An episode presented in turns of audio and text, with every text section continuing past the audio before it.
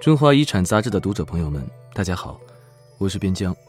呃，今天的夜读给大家讲讲古代美男的艳羡与悲哀。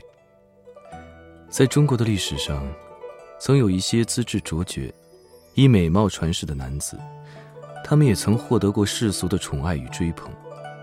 但在英雄才子大行其道的男权社会，他们或者如花凋零，或者被历史忘记。因美貌留名青史的魏玠，有一说是直接牺牲在了自己的美色上。魏玠是西晋大臣魏冠之孙，生得风神秀逸。他常坐着白羊车在洛阳的街上走，远远望去，恰似白玉雕的塑像，世人称之为玉人。谁料魏玠之美举世无双，却也因此祸从天降。一年，他到京都游玩。被无数艳丽女子争相围观，观者如堵墙，沿途几十里堵塞不通，使他一连几天都无法好好休息。这个体质孱弱的美少年，终于累疾而病，一病而亡。时人谓“看杀未戒”。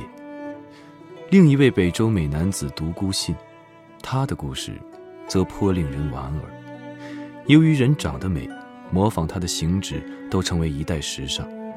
某天，他出城打猎，不知不觉中天色已晚，他要赶在宵禁之前奔回家。由于马骑得太快，头上的帽子被吹歪了，也来不及扶正。不明就里的人看了这个样子，大感惊艳，觉得他看起来更加潇洒了。第二天，满街都是模仿独孤信侧帽而行的男人。侧帽的典故后来被引用为风流自赏的意思。北宋词人晏几道曾在《浣溪沙》中有云：“侧帽风前花满路。”唐代诗人李商隐也曾写道：“风长应侧帽，路爱岂容车。”古籍中记载这样的故事还有不少，如“沈腰攀鬓”这个成语，“沈腰”指的是梁朝时的一位美男沈约。他一时以风流见称，而鸡妖青渠始与沈郎妖瘦，从此以后，沈妖就被作为妖为瘦减的代称。南唐后主著名词人李煜词中有“沈妖攀病消磨”的句子，明代诗人夏完淳也有“酒杯千古思陶令，腰带三围恨沈郎”之诗句。沈妖攀病。后来专门用来形容姿态、容貌美好的男子。中国古人夸赞人的美貌，并不喜欢正面描写，而喜欢用比兴、烘托的手法，侧面衬托出一个人的美。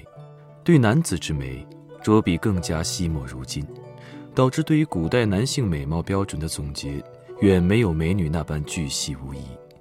不过也有一些，比如肤色白皙。宛如珠玉。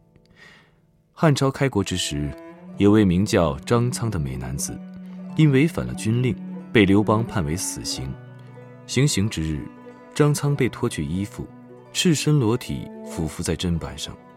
监长官王陵一看，张苍身材高大魁梧，全身皮肤白皙润泽，是十分难得的美男子，杀了实在可惜，遂动了恻隐之心。向刘邦请求宽大处理，张苍竟然就得以大难不死。从那以后，张苍处事谨慎，忠于职守，最终官至西汉丞相。此事也被传为美谈。